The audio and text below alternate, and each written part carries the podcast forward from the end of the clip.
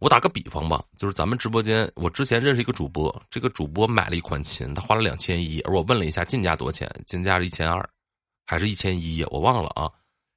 然后我如果卖到一千五的话，我还能挣三百呢。但是你在网上查，这价永远不会掉。某宝买也是这个价，所以这就是行规，这个叫冰缝，懂了吧？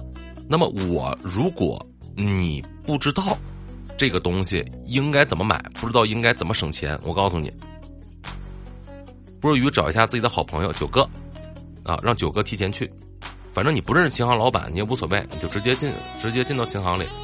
啊，你说那个老板，我是那个老师，我等会儿有个学生过来买琴，呃，然后咱这边的这个琴大概能给提多少？老板就懂了，啊，就是他他会告诉你，就比较大的那种雅马哈专卖店。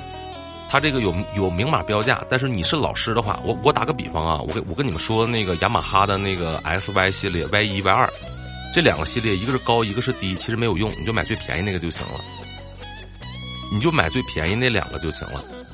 那么这个琴它的返点，我告诉你啊，这个琴的价位是两千一百八，返你五返你五百，任何老师去都是返五百，但是你正常自己自己到店，一分钱不便宜，这事你记住了。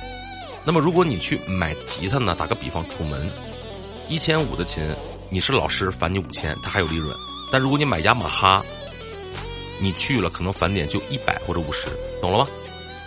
这就是给你们推荐如何推荐你们去买吉他。那么，我们如果你们找了一个老师说，哎，我们去上课，或者你们家的孩子，比如说想去艺术培训中心去学习，我也不懂，你我应该怎么学？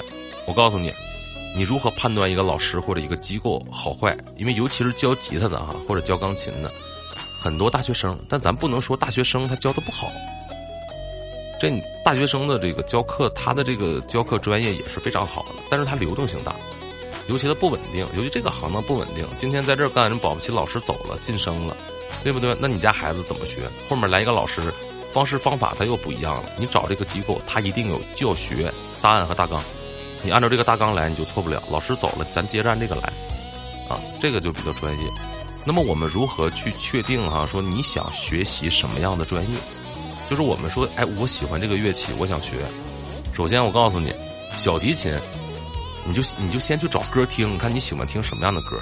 你如果你喜欢听摇滚音乐，你就学个吉他、学个鼓、学个贝斯都没问题。如果你喜欢听古典音乐，是吧？那么多提琴呢，你就随便学。但是。呃，还还还有钢琴，对吧？你看你喜欢听的这个各种音乐的类型是什么？你在这里面找到这个乐器，然后你去学。如果你的这个耳朵非常好使，小提琴你就接着学；如果耳朵不好使，想初学，我自己玩一玩，家庭条件不错，比较优雅，你买钢琴弹。没什么钱，你听我的，你就买个吉他，因为这仨是世界三大乐器，其他冷门的另说啊。